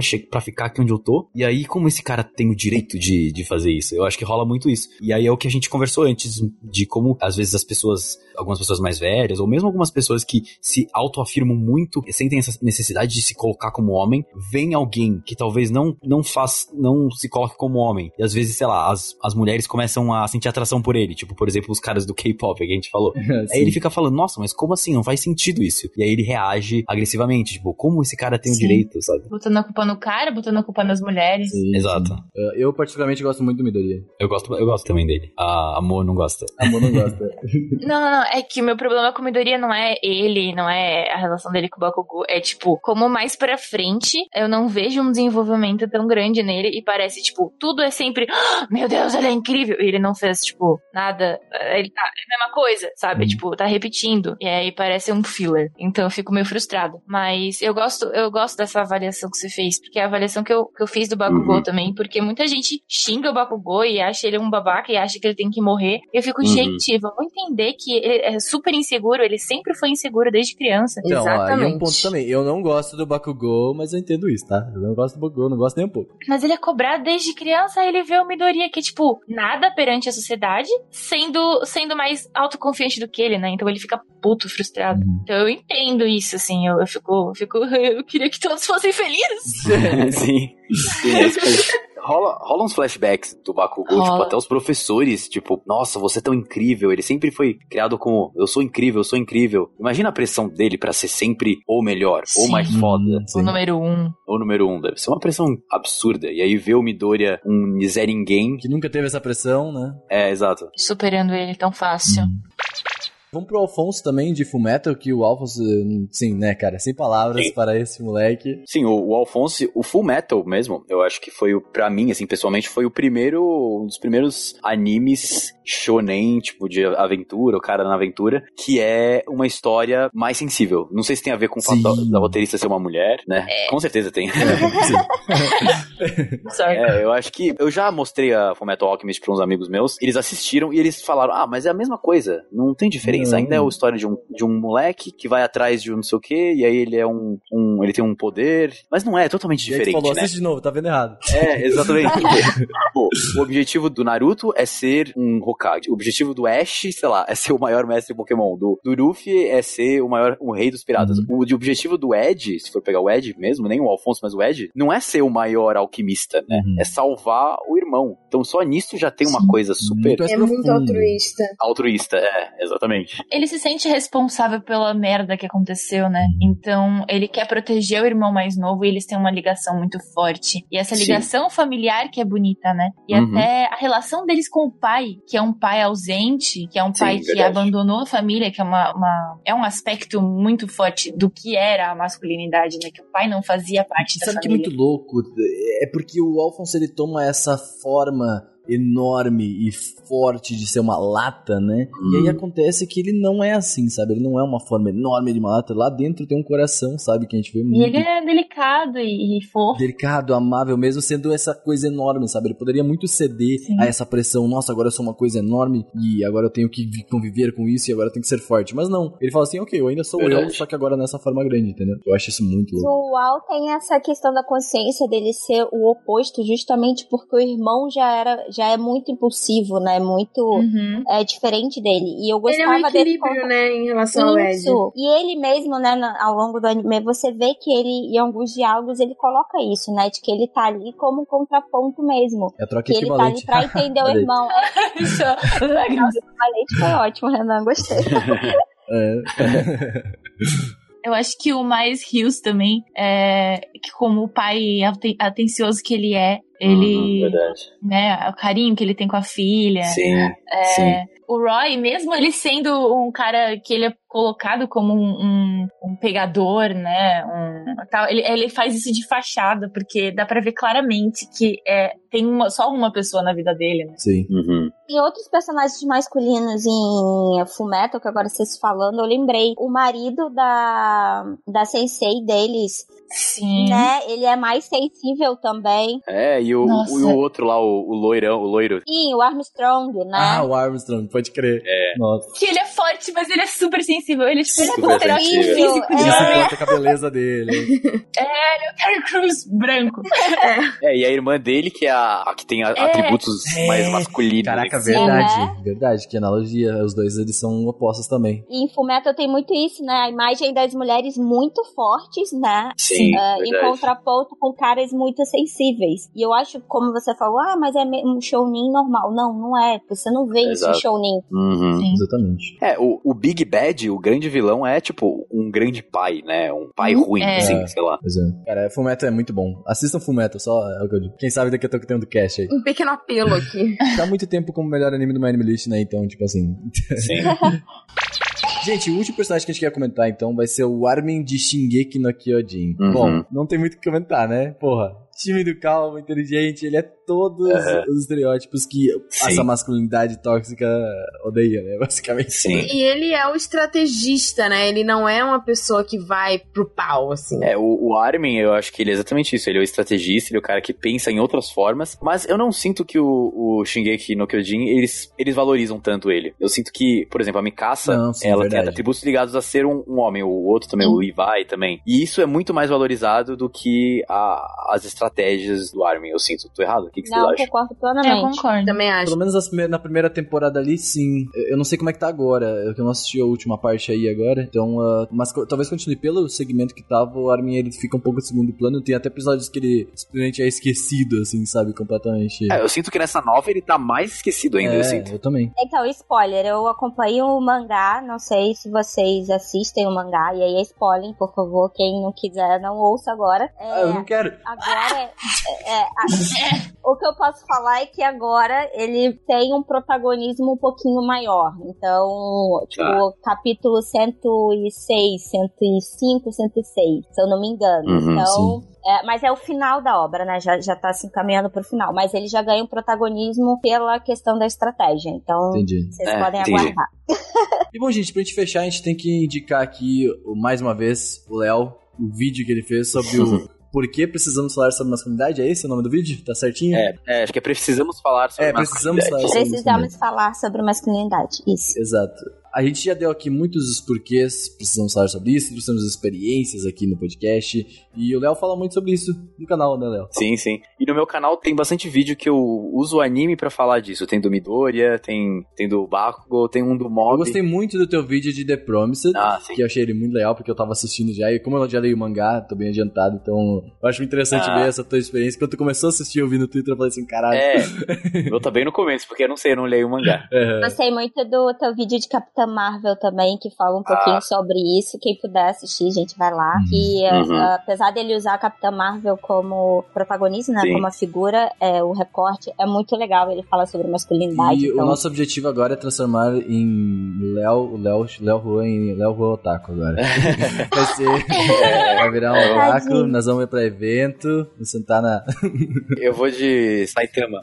Pra quem não sabe, o meu cabelo é raspado, né? Eu vou de Eu Saitama. também, Léo, tamo junto. Sim, nossa, você tem Vamos de cosplay! Vamos de cosplay! É, isso aí. Vamos. Não, Léo, é bom porque é mais fácil colocar peruca também, mano. Eu fiz um teste aqui. É verdade. Você também tem cabelo raspado? Eu tenho mais ou menos raspado. É tipo passar um, dois limite, dois dois. Então, tipo, é raspado, tecnicamente. O Léo é todo, né, É, tá Léo? zerado, teu, teu é todinho, né? É todo raspado. É, isso aí. Então é, meu, dá pra botar uma peruca também. Isso aí. Aí eu vou de Red.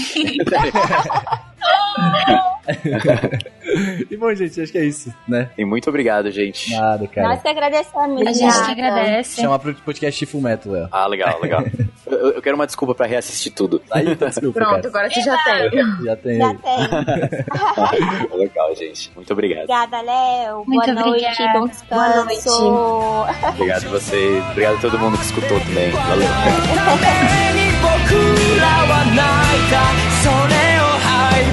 とは言わない。